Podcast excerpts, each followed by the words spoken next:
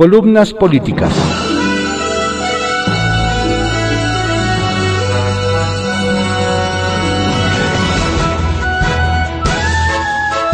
Continuamos con la audiosíntesis informativa de Adriano Ojeda Román, correspondiente a hoy, sábado 24 de abril de 2021.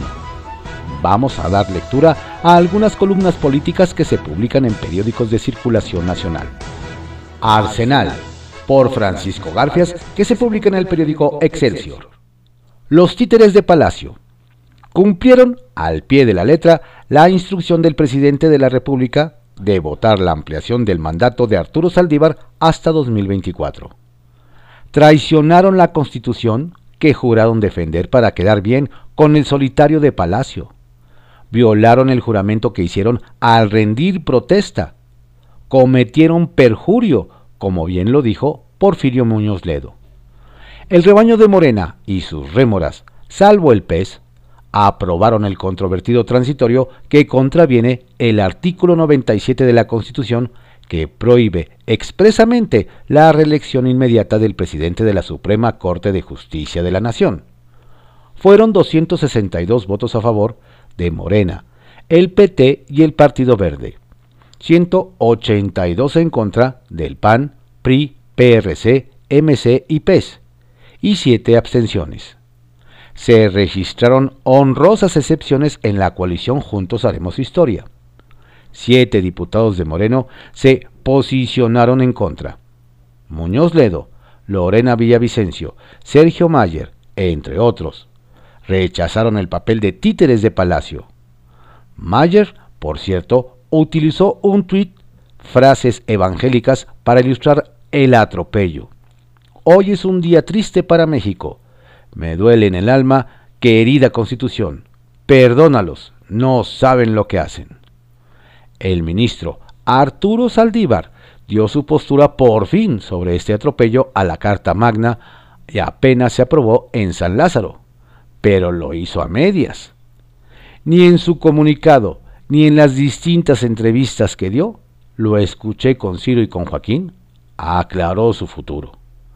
Este hombre aliado de la 4T, repitió que ejercerá el cargo de presidente de la Suprema Corte de Justicia y del Consejo de la Judicatura por el periodo para el cual fue electo. Termina en 2022 y que estará a la determinación de los ministros respecto del precepto en cuestión. Si la decisión del Pleno es inconstitucional, no habrá nada que decir pero en la eventualidad de que sus compañeros consideren que no es así, en ese momento tomará su decisión, aseguró. Justificó el silencio que ha guardado con el argumento de que, en su carácter de juez constitucional, tiene que ser responsable y prudente. No puedo coadyuvar a la división del país, le dijo a López Dóriga. Son once los ministros que tendrían que debatir sobre la acción de inconstitucionalidad que presentarán legisladores de la oposición en contra de la aplicación del mandato. Pero Saldívar se va a excusar. No le queda de otra. Sería juez y parte. Solo 10 votarían. Se requiere una mayoría calificada para bloquear la ampliación del mandato. Tres votos. No alcanzan. Tendrían que ser cuatro. En teoría, cuenta con Juan Luis Alcántara, Yasmín Esquivel y Margarita, Margarita Ríos Farjat. El cuarto sería él, pero no puede, no la tiene fácil. En la maratónica sesión en San Lázaro se produjo un hecho inédito. El gran Porfirio Muñoz Ledo habló una hora con 23 minutos. En las, en las casi tres décadas que he cubierto el Congreso, no recuerdo ningún orador haber utilizado tanto tiempo el micrófono como lo hizo Porfirio. Una parte de su intervención sonó a despedida. Preguntó a Ignacio Mier, coordinador de la bancada de Morena, ¿por qué me tienen en el borde de la renuncia del partido? ¿Por qué me ofendieron y me dejaron cuando la campaña electoral de Morena gastando cifras multimillonarias? El tribunal me ha dado la razón ha llamado a la unidad de inteligencia financiera para que supervise gastos multimillonarios de carácter privado en que incurrió mi oponente, Mario Delgado. Ya en plena crítica contra AMLO dijo, somos el país en que todo sale de palacio o todo regresa de palacio. Porfirio no se privó de reprochar el apoyo del presidente al inconstitucional, al inconstitucional transitorio, el cual puede sentar un pésimo precedente. Tal actitud y las consecuencias que tiene para el equilibrio del país son extremas. Se podría estar cometiendo perjurio, puntualizó. Pero al presidente no le importa. Todavía ayer, después de que los diputados violaron la Constitución, reiteró que con Saldívar hay posibilidades de que se avance en la reforma al Poder Judicial. El Banco de México reportó ayer su balance. Malas noticias. No hay remanentes cambiarios que tradicionalmente se transferían al gobierno en el mes de abril. Se cierra el cerco presupuestal a la 4T. El año pasado, AMLO pidió a Banjico que le adelantaran esos remanentes que algunos soñadores calculaban en 500 mil millones de pesos. Se pensaba utilizarlos para amortizar la deuda. Ya no existe el fondo de estabilización. No tiene recursos de reserva. Los famosos guardaditos desaparecieron. El riesgo es que los ingresos del gobierno son cada vez menores y los gastos en programas sociales cada vez mayores no podrán presumir mucho tiempo de finanzas públicas sanas sin mayores impuestos o sin reconocer que contratarán más deuda, advirtió un reconocido financiero. Retrovisor, por Ivonne Melgar, que se publica en el periódico Excelsior. Porfirio ganó el debate. ¿Perderá en la Corte? Durante las 10 horas del debate en el Pleno de la Cámara de Diputados sobre la ley orgánica del Poder Judicial, nadie se atrevió a calificar de constitucional el artículo 13 transitorio que amplía el mandato del ministro presidente Arturo Saldívar de 4 a 6 años. Nadie asumió la hazaña de construir una realidad jurídica al tema, aun cuando días atrás se hizo el intento. Y así lo recordó el diputado Antonio Ortega Martínez del PRD la noche del jueves al iniciar la discusión, citando la entrevista de el coordinador de Morena, Ignacio Mier Velasco, con Ciro Gómez Leiva, en la que había defendido la legalidad de la modificación. Pero a la hora de la verdad, nadie se aventó la maroma de hacerlo en tribuna. Antes sin embargo, en la apresurada aprobación matutina del dictamen en la Comisión de Justicia, hubo desplantes retóricos. Si vamos a sentar un presidente, por supuesto que sí, pero va a ser para bien de la Constitución y de la Suprema Corte de Justicia de la Nación, a la que le hicimos una reforma judicial como anillo al dedo, un traje a la medida, y para bien de nuestro querido México, expuso Rubén Cayetano García, de Morena. Adelantando el triunfo de la mayoría mecánica, la diputada Ángeles Huerta, de Morena, se burló de la oposición. Esta ley se va a aprobar el día de hoy y el ministro Saldívar permanecerá para garantizar que efectivamente esta reforma será adecuadamente implementada. Y de esto nos vamos a encargar, le pese a quien le pese. Hacia la madrugada de este viernes, tampoco los aliados de Morena se lanzaron a las maromas de la interpretación de la ley. Gerardo Fernández Noroña lo dijo claro. El PT se mantiene firme del lado de nuestro gobierno. Es una decisión política que entendemos y asumimos el costo de toda su campaña. De denuestro, una más. El Partido Verde, en voz de Zulma Espinosa, justificó la ampliación del ministro Saldívar en la presidencia de la Suprema Corte y de la Judicatura, porque desplegar la reforma, dijo, exige talento y dedicación. A la oposición del PAN, PRI, PRD y Movimiento Ciudadano se sumó el PES, con el argumento de la inadmisible inconstitucionalidad del controvertido transitorio 13. Y cuando todo apuntaba a un capítulo más de criticamos como nunca y perdimos como siempre, llegó el decano de los diputados, Porfirio Muñoz Ledo. el tribuno de la transición mexicana que rompió el confinamiento de más de un año para reclamar a sus compañeros que actuaran como manada, rebaño cardumen. Me opongo, con toda la fuerza y convicción de mi ser, con todo el esfuerzo memorioso que hemos hecho desde 1988 para instaurar en el país un orden democrático y no una república autoritaria, a este insensato proyecto de violar la constitución política del país. Una docena de preguntas convirtió su participación de cinco minutos en una cátedra de hora y media sobre los riesgos de la ley Saldívar. París bien vale una mesa, justificó la presidenta de la Cámara, Dulce María Sauri Riancho. Estamos llegando a lo que algunos actores llaman bifurcación de la historia. Este es un momento de no retorno. O nos vamos de un lado o nos vamos del otro.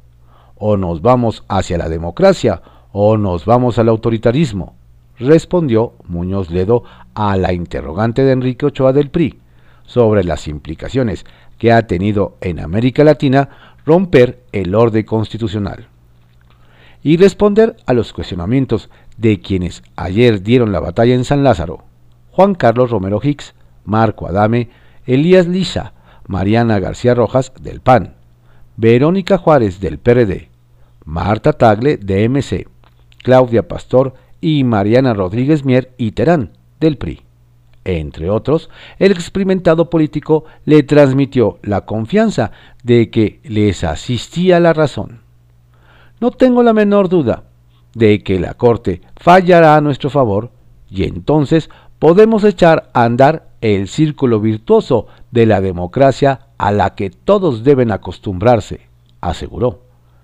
El diputado Mier Velasco justificó, el conservadurismo opta por el derecho. El liberador, y somos parte de un movimiento liberador, opta por la justicia, por la felicidad y o por lo que es necesario. Muñoz Ledo le reviró. El fin justifica los medios. Es el origen de todas las tropelías, de todas las invasiones, de todas las vejaciones al ser humano. Quien lo dice se autocondena. Después de la intervención de Muñoz Ledo, nadie se atrevió a defender la constitucionalidad de la medida. El morenista, Cayetano García, se lavó las manos. Yo apuesto a que la Corte la va a echar para abajo. Y es que efectivamente tocará ahora a los ministros de la Suprema Corte de Justicia de la Nación decidir si Porfirio pecó de, optimismo la madrugada en que ganó el debate contra la ley, de, ley Saldívar, o si en esta memorable jornada tenía razón la otra rebelde de la bancada, Lorena Villavicencio, quien la mañana del viernes alertó, la cuarta transformación no es reeditar lo que vivimos en el pasado, tiene que estar anclado en principios y valores que establece la Constitución. Si no, no será transformación, será regresión. Cadena de mando por Juan Ibarrola que se publica en el periódico Milenio. Marchemos por la senda de la gloria. La lealtad no puede ni debe confundirse. La lealtad es permanente y siempre debe estar acompañada de honor y dignidad. De lo contrario, no es lealtad. En todo caso, es conveniencia. Para soldados y marinos, la lealtad es un valor, es una forma de vida, es convicción permanente. Para los soldados mexicanos, tanto de tierra como de mar y de aire, la lealtad está implícita en la vida militar y las consecuencias de lo contrario serán devastadoras para quien la viole. El ejemplo de lealtad es generacional entre tantas y tantas antigüedades del ejército, la marina, armada y la fuerza aérea es ejemplo bidireccional entre los superiores jerárquicos y sus comandados. La lealtad es uno de los grandes ejemplos que soldados y marinos han dado a este país, a sus gobernados y a sus gobernantes. Ha sido ejemplo institucional para las instituciones del Estado. El pasado miércoles 21 de abril se llevó a cabo la jura de bandera de los cadetes de primer año de la heroica Escuela Escuela Naval Militar. El almirante secretario, José Rafael Ojeda Durán, les recordó a los cadetes y alumnos que un marino naval debe ser honesto, con carácter, humilde, pero sobre todo leal al mando supremo, leal al alto mando, leal a sus comandantes y siempre actuar con la verdad por delante. De igual manera, en el Centro de Estudios Navales en Ciencias de la Salud, ubicada en Ciudad de México, presidió la ceremonia el almirante José Luis Arellano Ruiz, subsecretario de Marina, quien hizo referencia a los hechos históricos como un recordatorio del llamado de la patria a sus hijos, siempre en espera de una respuesta inmediata, donde hoy las armas de lucha son las capacidades profesionales y navales. Para el filósofo Ramón Yull, el que es leal eleva su mirada con humildad, el que es desleal con soberbia. Para los más de mil cadetes y alumnos del sistema educativo naval que juraron bandera, la lealtad se asocia con una excepcional conducción de vida, dentro y fuera de la institución naval. Por todo lo anterior, no recordar el lema del escudo de la heroica Escuela Naval Militar sería un desperdicio. El que ha de reprender debe ser irrepensible. En estos tiempos, este lema cobra mucho sentido, y al igual que la lealtad, debería ser ejemplo para muchos. Desde diferentes espacios hay quien se atreve a señalar a las Fuerzas Armadas tentadas a olvidar sus valores, sus raíces y sobre todo su naturaleza.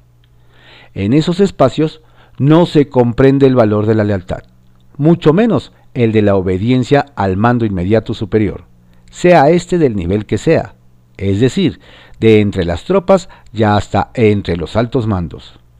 Para el almirante secretario, este 21 de abril se refrendó la lealtad que la marinería, los tenientes, capitanes y almirantes le otorgan a él y a la Armada de México, pero sin duda también la lealtad que esas mujeres y hombres del mar le comprometen a México y a los mexicanos.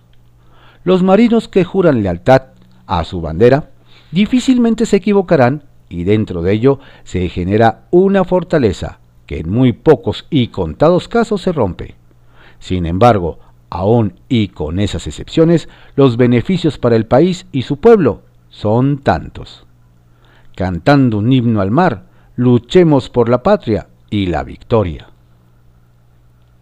Serpientes y escaleras, por Salvador García Soto, que se publica en el periódico El Universal. La reelección en la Corte y los juegos perversos. La madrugada de ayer, viernes, a las 4.35 de la mañana, cuando el país estaba aún a oscuras, los diputados de Morena y sus aliados consumaron la virtual reelección del ministro Arturo Saldívar por dos años más como presidente de la Suprema Corte de Justicia. La aprobación de la mayoría, que consumó una orden del presidente López Obrador, desata un debate nacional y anticipa otra guerra jurídica para combatir el artículo 13 transitorio de la reforma judicial que contraviene al artículo 97 de la Constitución General. Cada cuatro años, el Pleno elegirá de entre sus miembros al presidente de la Suprema Corte de Justicia de la Nación, el cual no podrá ser reelecto para el periodo inmediato posterior. La votación de la aplanadora morenista, 260 a favor y 175 en contra de la oposición, no sorprendió a nadie, acostumbrados ya al servilismo y sometimientos de la bancada oficialista que tampoco le quitaron ni una coma a esta iniciativa defendida y celebrada por el presidente. Pero lo que sí despertaba ayer gran expectación, con una mezcla de urgencia y morbo en la opinión pública, era saber qué posición tomaría el beneficiado de esta ampliación de mandato, el ministro Saldívar, quien con el argumento de que era respetuoso del trabajo y el proceso legislativo, guardó un silencio sepulcral de varios días en que no tuvo apariciones públicas y desató toda clase de comentarios, opiniones y especulaciones sobre si aceptaría o no el regalazo que le mandó a confeccionar López Obrador. Saldívar rompió el silencio cinco horas después con un comunicado que subió a sus redes sociales en el que, con un lenguaje farragoso y cantinflesco, reconoció que el artículo 13 transitorio se subió de último momento y no estaba contemplado en las, en las propuestas originales que realizó el Poder Judicial para su reforma. Y sin responder puntualmente si él está o no de acuerdo con la ampliación de dos años y si la acepta, el ministro se salió por peteneras diciendo que esperaría a que presenten las controversias constitucionales sobre este artículo y sea la misma Corte la que resuelva, en una discusión que llevaría por lo menos un año y en la que, por cierto, él no podría participar y tendría que excusarse por conflicto de interés. En la tan esperada como anticlimática respuesta de Saldívar, quedaron claras, quedaron muy claras dos cosas que el ministro supo antes del contenido de ese artículo controvertido. Nunca defendió a los jueces atacados con violencia verbal por el presidente y su gabinete, y que no quiso fijar su posición personal ni decir si solo se quedaría los cuatro años para los que fue electo o si aceptaría la reelección de facto, abandonando así una incertidumbre que se extendería por un año más y que no abona a la imagen de una corte y un poder judicial totalmente independientes y autónomos. Porque al final, él sabe bien que la reforma va a ser declarada inconstitucional por la mayoría de ministros, porque de lo contrario la Suprema Corte estaría perdida para los mexicanos y controlada por la 4T. Pero está claro que Arturo Saldívar no quiso contrariar ni contradecir al presidente López Obrador, y eludió una definición recurriendo a la máxima echeverrista de la ampliación de mandato ni nos beneficia ni nos perjudica, sino todo lo contrario. Pero más allá de la elusiva y pusilánime respuesta del ministro Saldívar, y cuando ya partidos y bancadas de oposición en el Congreso preparan y redactan sus controversias y acciones de inconstitucionalidad para combatir ante la misma Suprema Corte esa ampliación de mandato que consideran inconstitucional, empiezan a surgir evidencias y huellas de cómo y por qué se armó toda esta trama en la que muchos ven un experimento reeleccionista de López Obrador, pero que sin dudar que exista también tiene otros trasfondos relacionados con las luchas y disputas internas por la sucesión en la Corte. Los dados mandan, serpiente doble. Dura la semana.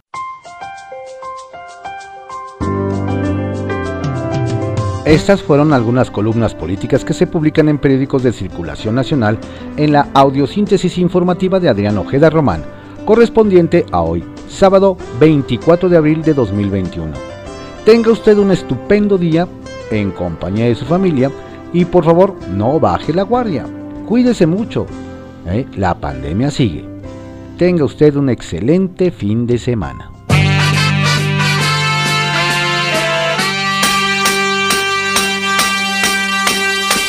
I was alone, I took a ride, I didn't know what I would find there. Another road where maybe I could see another kind of mind there. Ooh, then I suddenly see you Ooh, did I tell you I need you every single day of my life? Didn't run, you didn't lie, you knew I wanted just to hold you. And had you gone, you knew in time we'd meet again, for I had told you.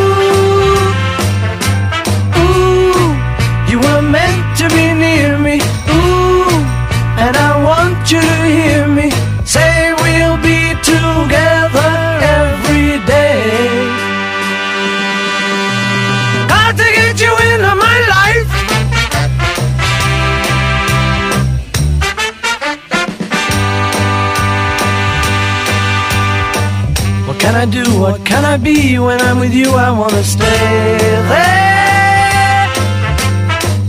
If I'm true, I'll never leave, and if I do, I know the way there.